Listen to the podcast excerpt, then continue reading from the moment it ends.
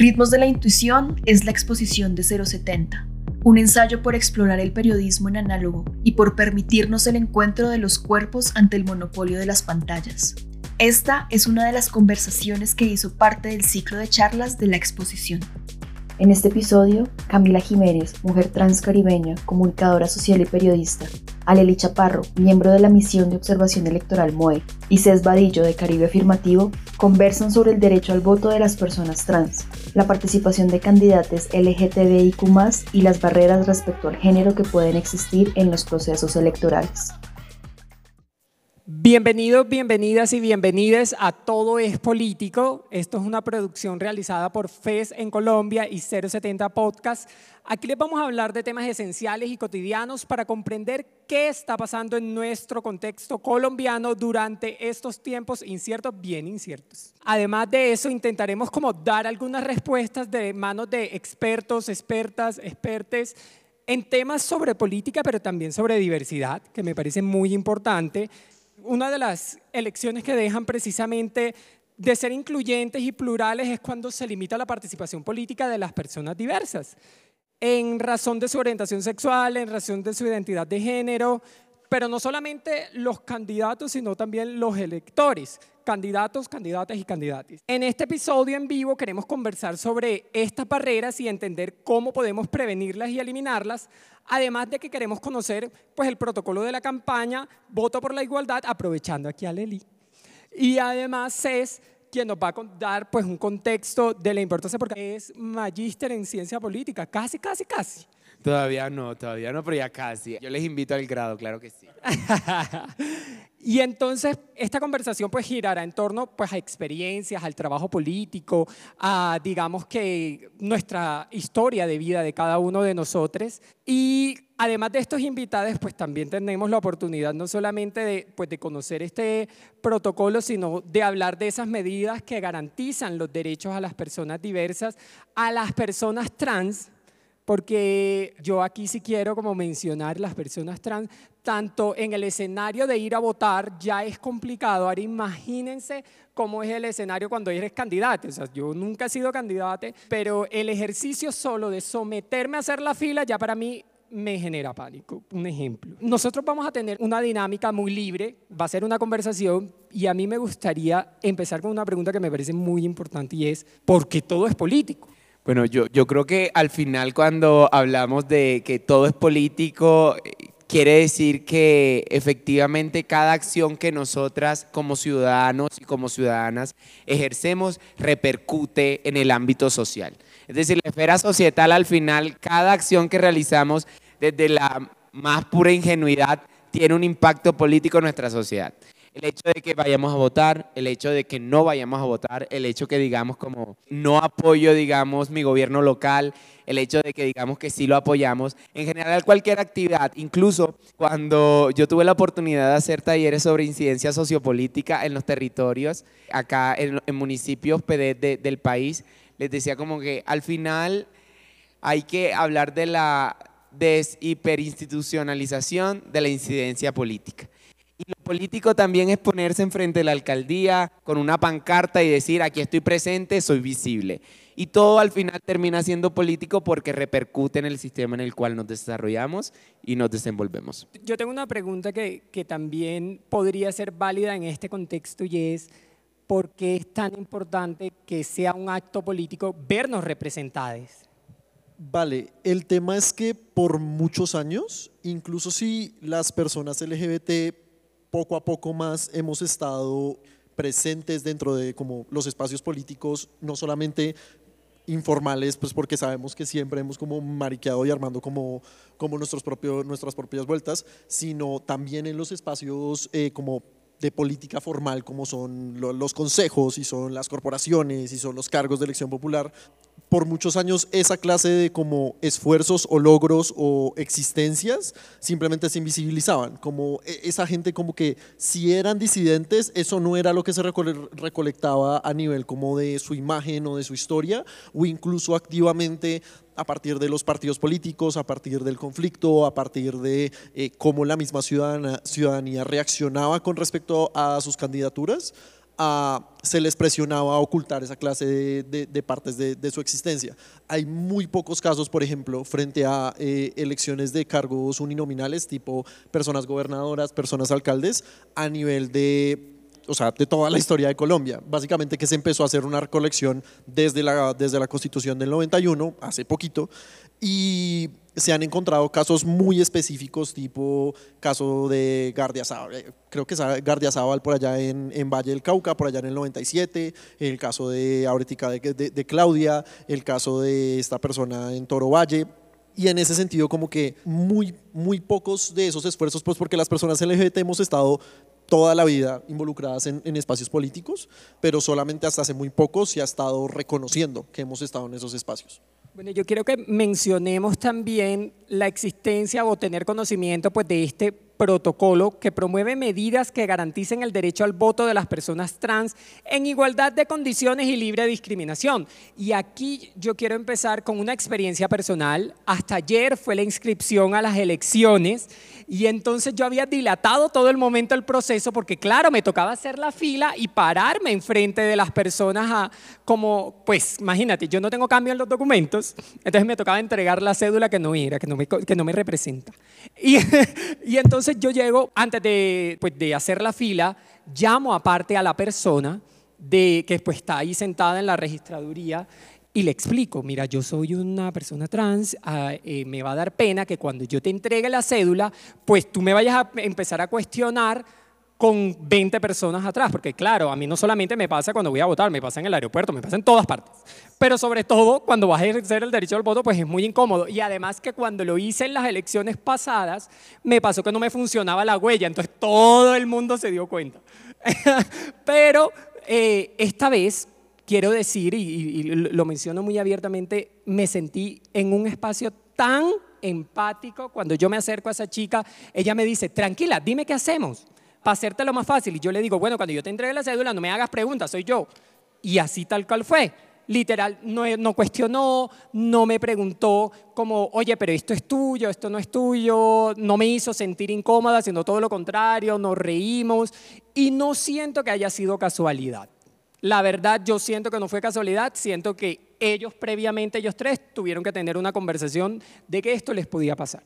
Y pues bueno, la experiencia pues fue positiva, pero yo sí no creo que en todas las regiones, yo desde el privilegio, pues lo hice aquí en Bogotá divinamente, cambiar mi, mi lugar de votación, pero no me quiero imaginar la pelada que está en los Montes de María. Entonces, hablemos un poco de por qué esa importancia pues, de tener un protocolo claro para todas, todos y todes. Sí, precisamente el, el protocolo nació por allá en el 2020 y no fue como de, ay, sí, las instituciones quisieron ayudar simplemente, sino básicamente un montón de organizaciones en las cuales estaba pues la MOE, Caribe y GATT, pero también un montón de otras organizaciones, estaban constantemente puyando al Consejo Nacional Electoral como, hola, las personas trans están teniendo un montón de problemas para votar, para todos los procesos electorales están teniendo un montón de problemas. Mire todos los problemas que le hemos recolectado, o sea, como que lo tenemos todo súper bien registrado, haga algo, responda, pues porque el hecho de que estas personas tengan que ir a votar y tengan que enfrentar más obstáculos que el resto de la gente es una situación de desigualdad que no, no puede quedar. Y se creó el protocolo en el 2020, salen, digamos que múltiples medidas, entre esas, por ejemplo, el tema de que no se le puede negar el derecho al voto a una persona trans porque su documento tiene, no sé, entonces femenino y es un hombre trans y entonces viene súper masculino y entonces, hola, ¿cómo estás? Vengo a, votar y aparece F femenino en la cédula. Le dicen, no, no, eh, acá aparece F femenino en la cédula, yo, yo creo que esta persona no es usted y usted está suplantando un elector, por favor, váyase porque usted no puede votar. Eso está prohibido estrictamente. Y la idea es claramente como no simplemente podemos esperar que las instituciones cumplan y punto con lo que prometen en esa clase de, protocolos, hay que hacer seguimiento a, a través de todos estos años. El año pasado estuvimos súper pendientes de que se cumpliera y precisamente digamos que se ha visto que al menos algún porcentaje del funcionariado ya ha empezado a obtener conocimiento sobre el protocolo de voto trans, pero claramente ejemplos como el tuyo demuestran que lo más importante para que esos conocimientos se afiancen y se vuelvan como la normalidad es que se practiquen, es que en la práctica cada persona funcionaria como que interactúen con personas trans porque las personas trans están en todos los rincones del país y vean, ah, ok, acá tengo que aplicar el protocolo y se vuelva algo normal entender y reconocer como, ah, esta es la regla a aplicar en esta situación. Yo quiero, antes de darle la palabra a Cés, contar también otra experiencia que fue en las presidenciales y fue muy gracioso porque yo paso mi cédula y todos en la mesa se quedan mirando así como, pero ¿será que sí es ella? No nos tocó darle el, papel porque ¿qué vamos a hacer? Pero al, al, final de cuentas yo sentí pues que tenían ese protocolo mapeado o que tenían pues esas dicas ahí claramente, pero de todos modos sí había como un cierto espacio de no sabemos qué hacer, no sabemos cómo manejar la situación, como si hubieran, como si yo los hubiera puesto en una situación incómoda. ¿Qué tal? ¿Qué piensas de eso, querido Cés? Bueno, yo creo que, a ver, cuando escuchaba a Leli y pues ahora que te escucho a ti, efectivamente digamos que, como dice mi abuelita, cada quien habla de la fiesta como le fue en el baile, ¿sí? Y afortunadamente, pues para ti digamos que tuviste unos episodios que si bien digamos son un poco, digamos, risibles si se quiere, al final digamos que tú no lograste sentirte como incómoda en ningún momento. Pero efectivamente en el 2020, ya lo mencionaba Leli, yo creo que lo que más nos, nos llamó poderosamente la atención fue un caso de Cartagena de una mujer trans amiga, en el cual ella cuando intentó hacer la fila, le dijeron los policías como, si tú eres mujer, bájate los pantalones. yo creo que al final efectivamente tenemos, no podríamos homogeneizar las experiencias que, viven, que vivimos cuando vamos a votar, pero así como hay espacios en los que al final hay empatía, también muchos espacios donde se vuelven extremadamente violentos y lo que decía, al final todo es político. Y si bien ese policía no lo dijo con la intención de reducir la participación de las personas trans en la votación, eso repercute directamente en la participación política de las personas trans en las votaciones. Y ya tú lo mencionabas, qué miedo ir a hacer la fila, porque uno sabe qué es eso. Yo tampoco he cambiado el nombre en mi cédula, y es, da vaina que te llamen como no quieres que te llamen. Aquí, por ejemplo, en la universidad, por ejemplo, me, respetaron el nombre identitario eh, y, en mis plataformas eh, de la U me sale mi nombre identitario. Pero ¿qué pasa, por ejemplo, con, con, el voto? ¿O qué pasa también, digamos, con, el, con subirse a un avión? Incluso es que son esas cosas que uno da por sentada por el hecho de vivir en el sistema. Entonces, cuando tuvimos ese, ese, ese, primer caso de Cartagena, nos convocamos entonces la MOEL, GADI Caribe y em, entonces empezamos a, pensarnos cuál podría ser la respuesta. Y, no quiero hacer la historia larga, eh, inicialmente conversamos con México. México es el primer país de Latinoamérica con un protocolo similar, Colombia es el segundo, luego ya vino Perú, después de nuestra experiencia, de hecho estamos interconectados y todo este cuento, ya luego hablaré como de otro espacio que nace a partir de eso, pero lo más importante en este momento es que al final, cuando hablamos con México, entendíamos que esto no era una cosa propia de nuestro país o de las regiones, o como maldicen de la Colombia profunda, sino un problema estructural de todo el Estado colombiano y que no solo era se vivía de manera interna, sino que a nivel región también se experimentaba. Entonces, con esa experiencia nos juntamos, logramos hacerle el trabajo al Estado, porque el protocolo no lo escribió el CNE tampoco. Eh, mis amigos del CNE, pero igual no lo escribieron ellos. Efectivamente, ese es un trabajo que nace desde la sociedad civil a partir de los casos que ya individualizábamos y que luego logramos que el CNE aprobase por una unanimidad y que no le haya quitado una letra, yo creo que es un gran logro. Ahora, la implementación que fue inmediatamente en las elecciones del año pasado, fue la primera vez en la historia político-electoral del país que teníamos un protocolo similar, pero ya tú lo ponías sobre la mesa y son los retos. Efectivamente, eso es ley electoral, Aleli sabe más de eso que yo, pero cuando hicimos el ejercicio de evaluación frente a cómo yo soy de un municipio del Atlántico, yo fui observador electoral y la gente realmente era como, ¿qué? O sea, es lo que dice en la cédula. Entonces, y cuando tú entrabas al puesto de votación, eso no se respetaba. O por ejemplo, tú también veías que el único protocolo que estaba como en código QR era el de las personas en situación de discapacidad, que no es menos importante, pero es igual de importante que el protocolo trans. Entonces son como muchos baches, muchos obstáculos que hemos tenido hasta el momento, pero creo que con el tiempo, esa fue la primera vez, Ya para las elecciones presidenciales creo que también hubo avance frente a eso y esperamos que en las territoriales se pueda profundizar, digamos, la implementación del mismo. Yo comento nuevamente algo personal y es que a mí me gusta hacer mucha pedagogía desde lo político y como acto político no me hago el cambio de documentos. Digamos que yo estoy lo suficientemente rodeada para hacerlo con organizaciones, pues yo tengo un papá que es abogado y no lo hago precisamente porque creo en que yo no me tengo que poner la cédula aquí en la frente para que la gente reconozca mi identidad, para que la gente respete mi nombre. Es que a veces me dicen, ¿cuál es tu nombre real? Y yo, ¿y cuál es tu cara real? O sea, ¿qué, les pasa a la gente? De verdad que uno se cuestiona muchísimo el por qué los cuerpos trans, las vidas trans generan como, como, vamos a decirlo así, como tanta curiosidad, pero que esa curiosidad puede que yo me la tome risible, pero yo también tengo que entender a quien no se lo toma de forma risible y a quien para eso, cuando le sucede una situación así, la siente como una violencia y es absolutamente válido. No quiere decir que yo no me sienta violentada, pues imagínense, a mí me sacaron de una universidad porque no me querían respetar el nombre, porque ellos decían, no es que nosotros te tratamos como aparece en tu pasaporte. Imagínense, yo en otro país. Ahí me ayudó muchísimo Caribe Afirmativo hace muchísimos años y, salí bien librada porque pues estuve eh, rodeada, asesorada y acompañada, pero yo sí creo que este tipo de actos políticos lo que hacen es precisamente reivindicar y resignificar los derechos de las personas LGBTI. Y ahora hablemos entonces con Aleli de ¿De qué se trata eso de voto por la igualdad? ¿Eso en qué momento sale y por qué surge pues esa, esa necesidad? Y además, ¿cómo no lo entendemos aquí nosotros, sino cómo lo entiende la gente en la Colombia profunda? Porque yo sí creo en eso de la Colombia profunda.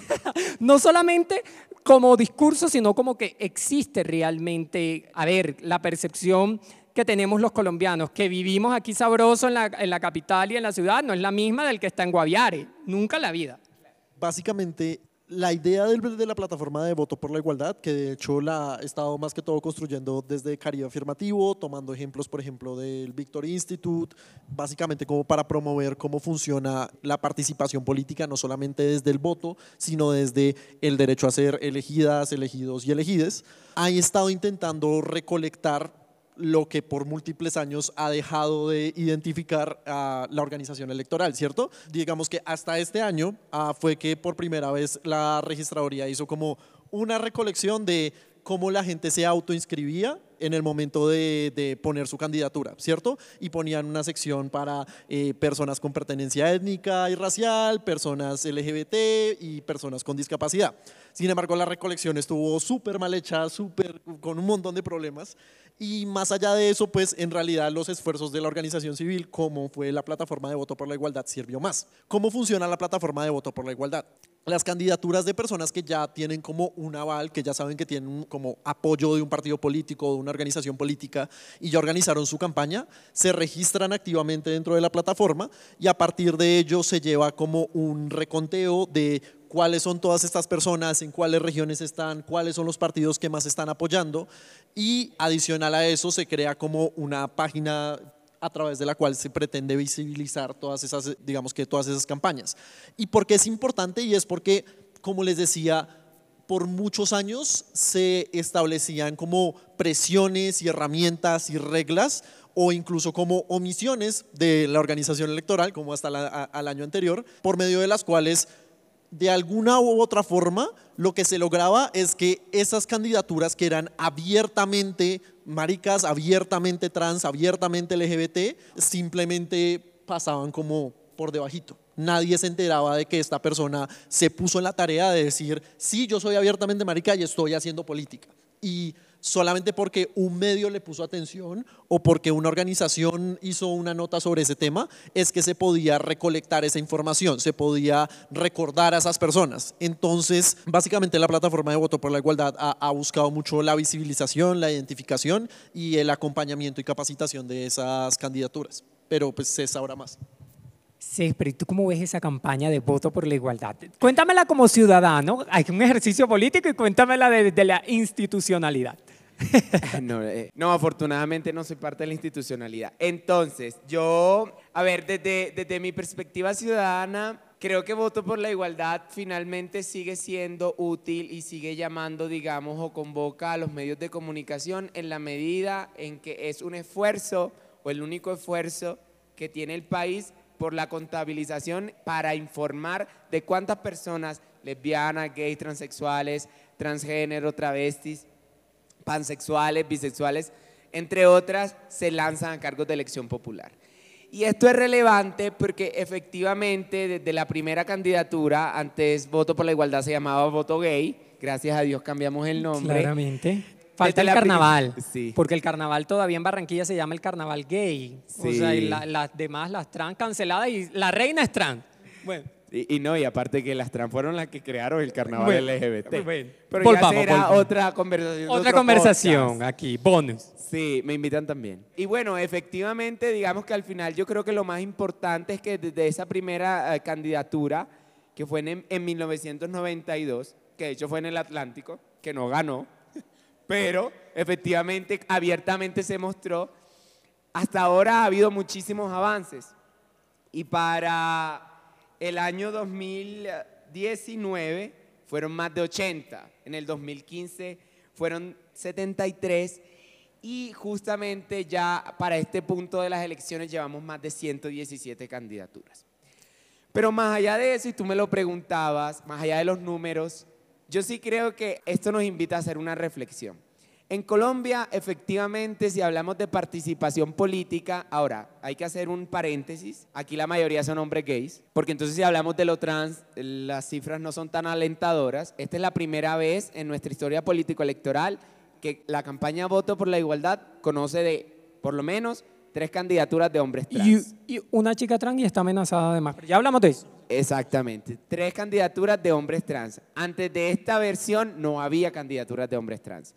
Las mujeres trans efectivamente también, digamos, ya, había aparecido, ya habían aparecido en la escena, pero Taliana es la primera mujer que logra tener el cargo de Dila en la ciudad de Santa Marta, que hoy por hoy está siendo candidata al consejo y que está siendo amenazada. Y yo creo que eso nos dice, y eso nos dice muchísimo. Pero más allá de eso, y volviendo a la respuesta, yo creo que Colombia es un país donde la participación política de las personas LGBTIQ ha ido en aumento sostenido en el tiempo. Y es que vamos hacia arriba, o sea, la curva va hacia arriba. Pero efectivamente la participación nominal, y esto es la participación de tantas personas, ya son más 117, para el 2019 quedaron 23 personas inicialmente, seguramente para esta versión quedarán al menos unas 40, pero realmente las personas que son elegidas sí suponen un cambio sustancial en el papel que tiene las personas con orientaciones sexuales, identidades y expresiones de género diversas en, eh, en, en su juego, en el rol que tienen en la participación política o incluso en el rol que tienen como agentes de transformación social en el territorio. Es decir, mayor número implica necesariamente que hay una mayor participación real de las personas LGBTI en el escenario público, ¿cuántas de esas personas realmente están procurando por una mayor reivindicación de los derechos o por acciones afirmativas que puedan mejorar la situación de bienestar, eh, la situación de derecho y las condiciones de bienestar de estas personas? Yo creo que hay que dar ese salto cualitativo y justamente es nuestro reto ahora con la plataforma Voto por la Igualdad. Más allá de lo numérico, cualitativamente, ¿qué implica hablar de mayor representación? Bueno, yo quiero hablar, eh, si vamos a, mencionar lo cualitativo, dos cosas que me parecen valiosas. Por ejemplo, en el ejercicio pasado tuvimos a Cancy Mance, que llegó al Congreso, pero además que llegó al Congreso en tacones.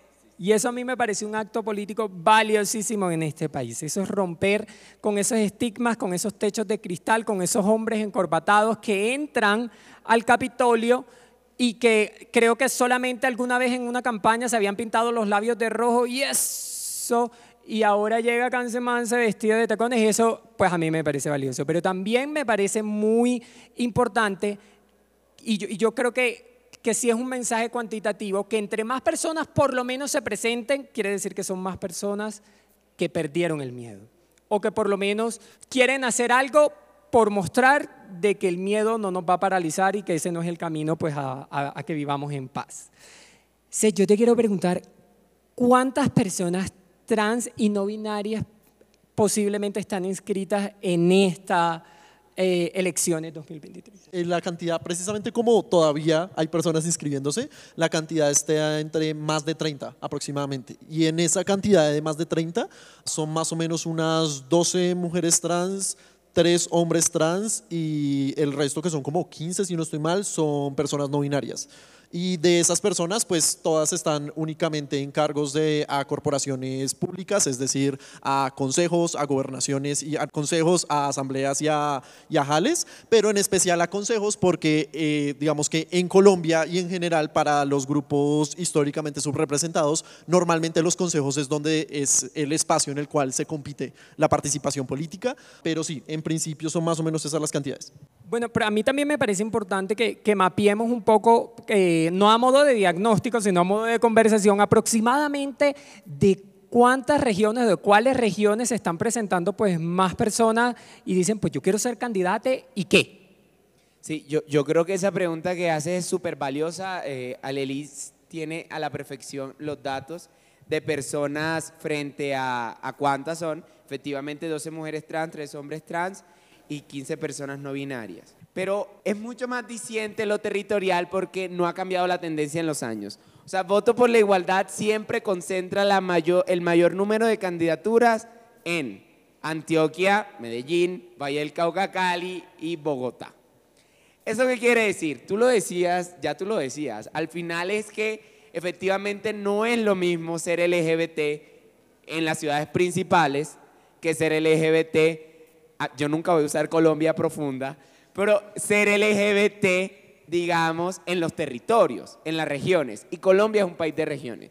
Yo creo que este dato nos invita a reflexionar sobre la gran desigualdad que existe y que justamente esa desigualdad es la que ha hecho que hoy por hoy muchas personas LGBTI desde el privilegio desvirtúen las luchas. Porque claro, cuando tú vives entonces en el casco urbano de, de las ciudades principales, para ti es un poco chocante, enajenante el hecho de que existan personas todavía en los territorios donde se nos vulnere por el hecho de ser una persona abiertamente LGBT. Y es lo que pasa justamente con esta cosa de las terapias de conversión, que ya también sería otro podcast, pero es también entender eso. Pero en los territorios todavía vemos daño físico, tortura, literalmente, y se escapa muchas veces del imaginario que tenemos dado que nos desarrollamos en las ciudades. Y, si algo como para agregar una notica ahí con respecto a lo que dijo Cés, precisamente hay, hay ciertos como municipios en específico en el país que han demostrado constantemente candidaturas de personas LGBT en el tiempo, que es, por ejemplo, tú ves el caso de Chaparral, si no estoy mal, en el cual hubo una candidata, una candidata trans que ha durado tres periodos constantemente porque se ha trabajado literalmente su cargo y la gente la reconoce claramente, o sea, la gente entiende que es una persona trans, pero al mismo tiempo la reconocen porque tiene, digamos que, un montón de labores en razón del cementerio municipal y esta clase de cosas.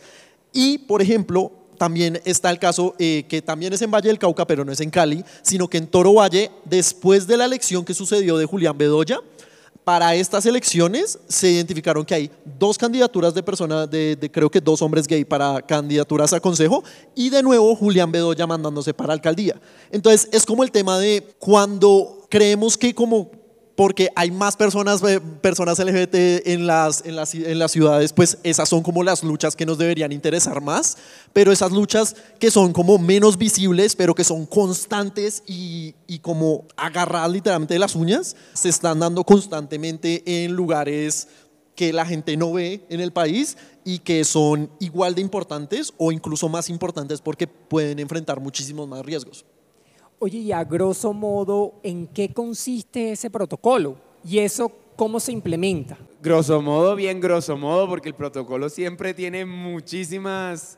Es decir, el protocolo al final está como dividido por las responsabilidades que cada institución tiene, como Fuerza Pública, Registraduría, CNE. Entonces, por ejemplo, cada una de esas subdivisiones dice, al momento de presentarse a la mesa de, de los jurados de votación, no será permitido, por ejemplo, el no validar que una persona por el hecho de tener una expresión de género diferente a la que aparece en la foto, negar el derecho al voto. O por ejemplo, las personas trans, sean mujeres u hombres, harán la fila para el, ingreso al puesto de votación de acuerdo como se sientan más cómodas. Por ejemplo, una de las responsabilidades de la Registraduría Nacional del Estado Civil era socializar, imprimir, difundir el protocolo para que fuese conocido por las autoridades electorales, pero también por la fuerza pública e incluso por la ciudadanía. Entonces, claro, el protocolo está dividido como en las responsabilidades que cada una de las instituciones tiene frente a lo concerniente el día de la jornada electoral. Pero, por ejemplo,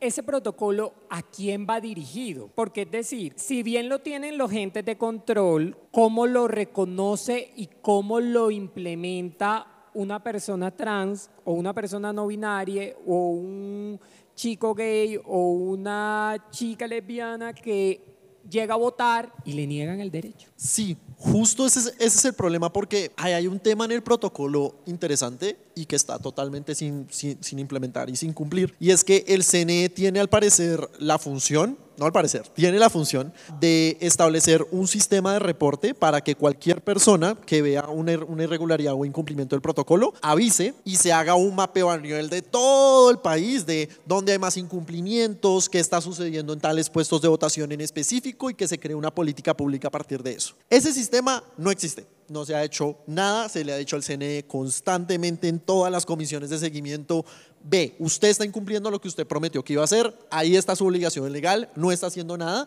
y se sigue, se sigue insistiendo en ese tema. Pero mientras que las instituciones cumplan o no cumplan, no nos podemos simplemente quedar esperando a que ese tema eh, como que de, quieran cumplir. Entonces, básicamente desde las organizaciones se ha intentado como capacitar a las personas sobre asuntos de protocolo de voto trans para que las mismas personas conozcan cuáles son sus derechos, porque es decir, muchas personas trans pueden que no saben que existe ese protocolo, incluso si existe desde el 2020, y llegan a un puesto de votación, le dicen, no, usted no puede votar, y creen como, ah, pues bueno, me dijeron que no puedo votar, y pues si eso dice la autoridad, pues me imagino que eso es lo correcto. Y así se quedó el tema. No le dicen a nadie, simplemente asumen, yo no puedo votar y punto. Entonces, se vuelve un tema bastante complejo el tema de mismo de desconocimiento de las personas que tienen el derecho, pero en general las instituciones eh, no han cumplido en la verificación de los niveles de implementación. En realidad, la implementación o verificar qué tanto se está implementando el protocolo ha estado a cargo de las organizaciones.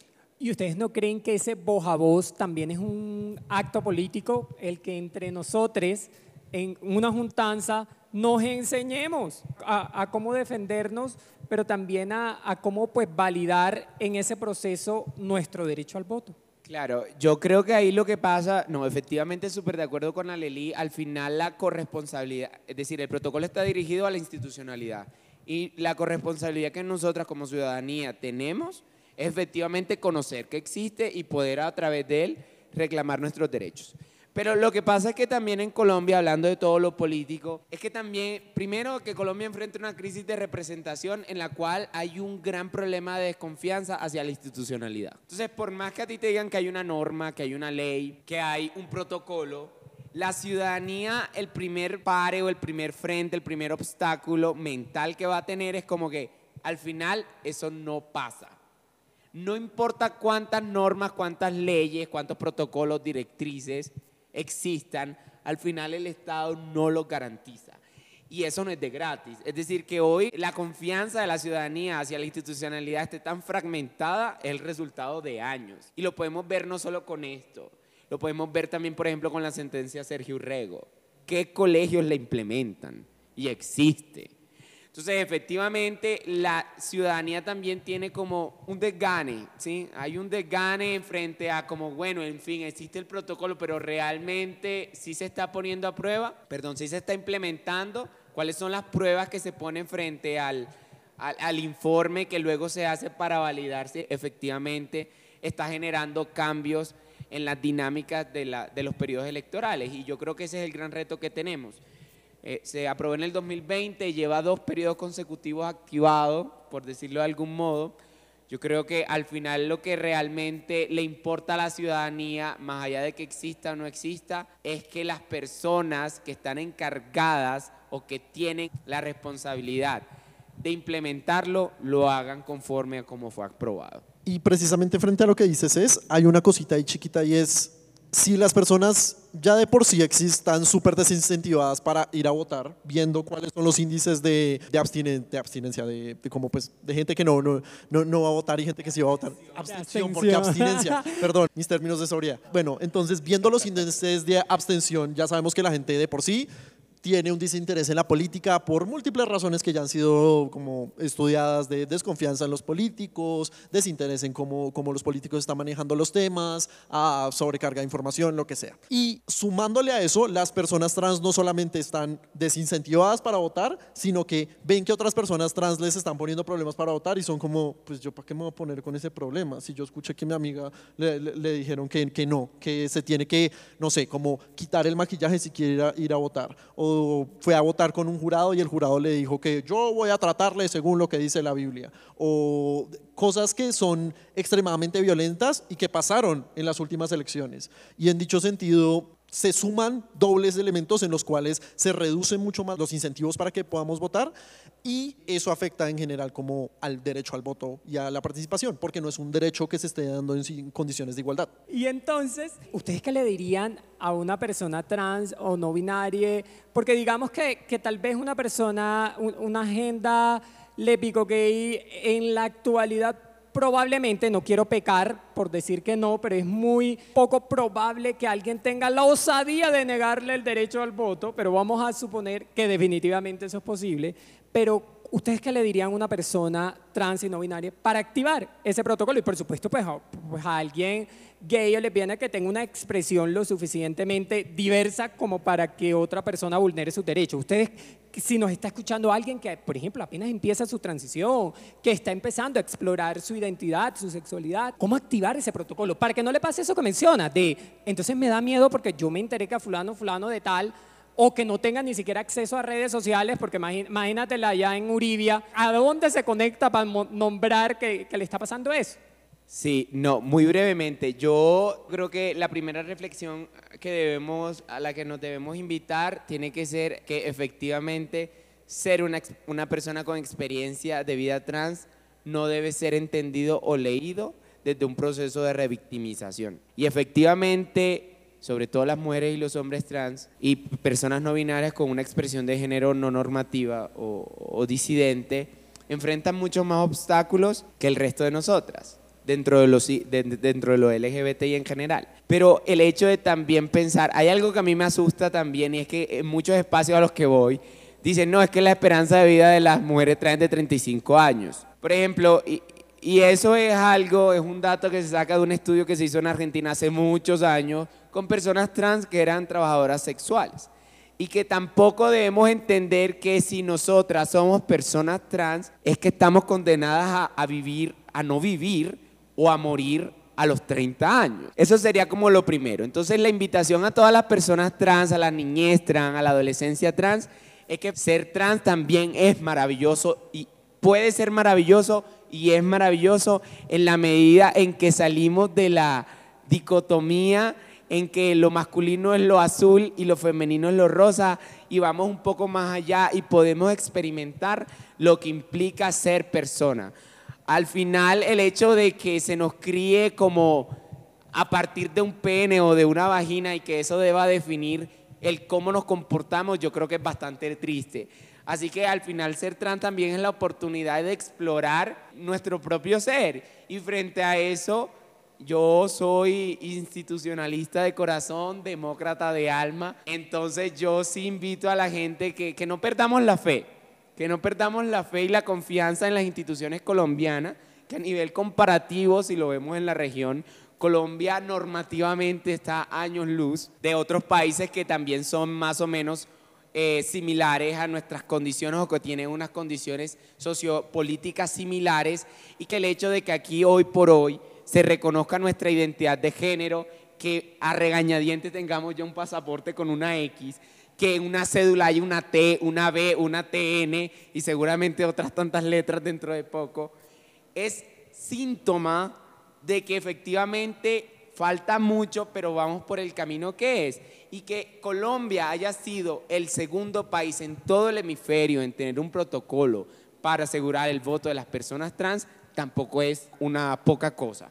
Entonces la invitación, y ya con esto cierro, es que a que veamos el lado positivo que tenemos de cara a, nuestro sistema político electoral, de cara al funcionamiento de nuestra democracia, con los adjetivos que quieran, pero al final democracia, y que frente a eso no perdamos la, la fe de poder seguir luchando para seguir transformando los imaginarios de las personas y desde la institucionalidad el entramado estatal.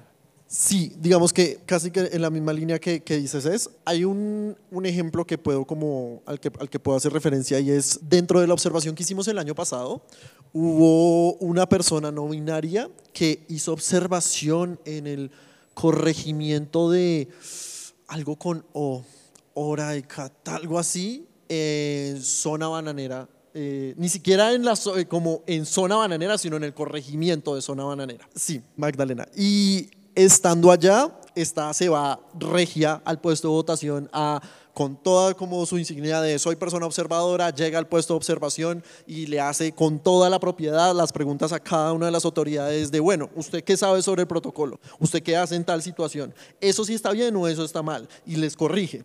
Y creo que llegar a ese nivel de, digamos que tener conocimiento de cuáles son nuestros derechos en específico y qué es lo que está establecido en la norma, nos da mucha capacidad para casi que como imponerle lo que debe hacer a la autoridad. Básicamente, incluso si esos funcionarios de policía en ese puesto de votación por allá en zona bananera no sabían que era el protocolo de voto trans, llegó esta marica y les dijo qué era lo que tenían que hacer y lo hicieron. Porque de lo que reportó fue como, sí, yo pude votar correctamente porque les dejé claro qué era lo que tenían que hacer. Entonces, claramente no es como el tema de solamente es nuestra responsabilidad o que todos los ejemplos eh, van, van a ser positivos, sino que siempre el hecho de informarnos y de empoderarnos sobre todos estos derechos que legalmente se nos están concediendo y volverlos como algo práctico que yo tengo claro y que ninguna autoridad me va a hacer como creer que no eso no es así, me va a permitir tener como dónde pararme cuando la autoridad quiere abusar de mí, cuando la autoridad no me lo quiere, no me lo quiere hacer cumplir. Entonces creo que lo, lo principal para decirle a esas personas es que la información está ahí, se informen y se apropien de la información porque eso es un derecho que le consideraron es a ustedes no es para nadie más y ninguna autoridad les puede cuestionar eso. Yo solo quiero decir, Neni, nunca te rindas. Si estás escuchando esto, no te rindas. Todo, todo lo vamos a poder hacer. ¿Por qué ustedes creen que es tan importante esta campaña de voto por la igualdad para el país? En dos líneas. Lo que no se, lo que no se visibiliza sencillamente no existe. Y en la medida en que entendamos que las personas LGBTI, porque al final también yo siento que se nos ha subido como en una nube, en la estratosfera. Pero, y se nos olvida que las personas LGBTI somos eso, personas. O sea, yo me levanto en la mañana, desayuno, almuerzo, vengo a la U, como cualquier otra persona. Y en ese sentido, el hecho de que por tener una orientación sexual, una identidad y una expresión de género, se niegue indirectamente la participación política de las personas LGBTI en Colombia, es algo que no puede suceder. No puede suceder. Y efectivamente, ahora estamos experimentando un aumento de los discursos de odio de una manera impresionante. Y no solo en Colombia, en la región. Y cada vez este, estos discursos de odio se vuelven mucho más elaborados, tanto así que han, han, repercutido incluso en la ciudadanía más de a pie. Y yo hoy nos llegó a la campaña de voto por la igualdad un video de una candidata en Cartagena que decía, yo lo primero que voy a hacer es pararme firme contra la ideología de género, porque con mis niños no se van a meter. Y yo creo que al final voto por la igualdad es importante porque ese tipo de cuestionamiento, ese tipo de, de, de, videos, de información, es la que cala en el oyente que tú decías que no tiene acceso para la lectura del PDF. Es lo que tú escuchas en la radio, es lo que repite la persona que te vende las empanadas en la esquina. Al final, voto por la igualdad también es el intento de desmontar esa, esa pila de imaginarios prejuiciosos en contra de las personas LGBTI por el hecho de serlo. Yo siento que un ejemplo grandísimo frente a eso es lo que... Y tú preguntas qué es la ideología de género y cada persona te va a responder algo diferente porque en realidad no es nada. Lo es todo y no es nada frente a todos los prejuicios que se manejan contra las personas LGBTI. Y que efectivamente ahora participando en política aumentan y se exacerban. Porque ustedes creen que es tan importante esa participación política de personas LGBTI, pero como seres humanos, con el derecho a ejercicio político. Va, creo que hay, hay, dos puntos y creo que también tiene que ver un poquito con la anterior pregunta. Y es, primero, creo que a veces las personas LGBT que se mandan como, como candidaturas se pueden llegar a sentir solas porque el paso de ser líderes sociales a líderes políticos puede implicar una desconexión con su base de literalmente como ya no es tan, básicamente como cuando me vuelvo una candidatura ya no es tan legítimo que yo ande mariqueando por ahí, ¿cierto? Entonces creo que ahí hay un punto en el sentido de ver la participación política de estas personas es importante para que las personas no se olviden de estar apoyándoles y no, no se olviden de estar abrazándoles y estar como alrededor de ellas, indicándoles que sí van a votar por ellas, que sí están, están como pendientes de lo que están diciendo. Pero lo otro es que en Colombia, precisamente refiriéndonos a cómo existen un montón de normas en este país sobre, sobre estos temas, existen a nivel de incluso departamental como políticas públicas dirigidas específicamente a personas LGBT que están en cero implementación. ¿sí? Nos prometen el cielo en cualquier tipo de, capital del país, de que no, y entonces la gente LGBT va a tener acceso a opciones de trabajo y eh, becas para el acceso a la universidad y que, no sé, como hasta les vamos a regalar carros, lo que sea. Y nada de eso se implementa en absoluto porque depende siempre de la voluntad política de los gobiernos de turno y mucho más de que esos gobiernos de turno vean el tiempo para como que dedicarse a eso. Ven el tema de los derechos de las personas LGBT como un tema secundario, como otro grupo ahí que en algún momento me voy a encargar de ellos. Y el hecho de que tengamos personas abiertamente LGBT cuya propuesta política sea estar como pendiente de la garantía de nuestros derechos en posiciones de poder mucho más en corporaciones públicas como consejos y asambleas y jales, a lo que ayuda es a estar pendiente y a, ejercer presión y a hacer control político sobre esas, esas personas en cargos públicos que no quieren ejercer y no quieren implementar esas políticas.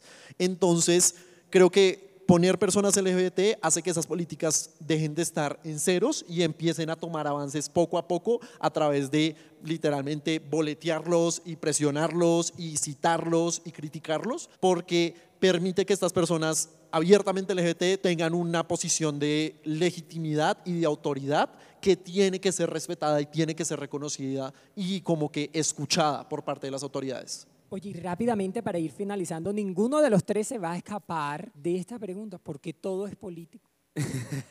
pues yo creo que ya lo respondí al inicio, pero yo creo que al final todo es político por el hecho de que esto que estamos haciendo acá es político porque tiene un impacto en las personas que nos escuchan, que ojalá sean muchas, para que entendamos el por qué es importante la visibilización. Y frente a eso, justamente acabamos desde Voto por la Igualdad de hacer la publicación de cuáles son los candidatos a las diferentes alcaldías que tienen propuestas LGBTI. Me sorprende mucho Bogotá porque efectivamente solo Carlos Calán y Diego Molano la incluyen, ¿cierto?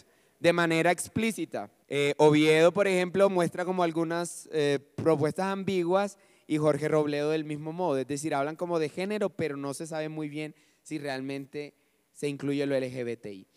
Esto es político porque efectivamente necesitamos que se entienda que las personas LGBTI hacen parte de la sociedad colombiana y que no somos ciudadanía de segunda categoría. Y en la medida en que reconozcamos esto, todos y cada uno de los candidatos a cualquier corporación pública entenderá que es necesario trabajar con las personas LGBTI para lograr la transformación social del país que queremos. Poco a poco vemos que más candidaturas no pueden, mm, ¿cómo decirlo? simplemente esquivar el tema LGBT cuando es algo que está tan fuerte en la agenda. Cuando estamos exigiendo constantemente una ley integral trans ya, cuando estamos constantemente exigiendo que simplemente la política pública LGBT a nivel nacional, cuando a nivel departamental o a nivel municipal estamos diciendo en qué quedó esa política pública que usted nos prometió, creo que ah, lo que eso hace es que las nuevas candidaturas que se manden tienen que reconocer primero la existencia de personas LGBT, tratar dentro de la campaña a las personas LGBT con respeto y adicional a eso, tienen que tener propuestas dirigidas a esa población si es que quieren obtener nuestro voto. Creo que el tema es que las vainas se van volviendo cada vez más político, o más bien todo es político, se puede entender como de un par de años hasta hoy, ya no se puede entender como que lo único político es lo cisnormado o lo heteronormado, sino que las personas que estamos dentro de las, como las esquinas y las disidencias y por fuera de, esas normas como tan, tan, tan específicas, ah, también importamos, también tenemos un derecho al voto y no van a llegar al cargo si no buscan nuestro voto y no respetan nuestro voto. Entonces ah, se vuelve un tema en el cual eh, el todo es político se vuelva no solamente todos son políticos, sino todos son políticos. Tienes que pensar en las personas disidentes si quieres llegar a un cargo. Yo creo que todo es político porque mi existencia, mi humanidad y mi ser lo son. Chicos, chicas, chiques, gracias a todas, todos y todes por acompañarnos en este espacio, a la Universidad de los Andes por ser la anfitriona, a FESCOL por permitirlo y a ustedes por compartirnos sus experiencias y contarnos un poco, además de, de, todo lo que han aprendido, pero también de todo lo que quieren enseñar. Muchísimas gracias. Muchas gracias.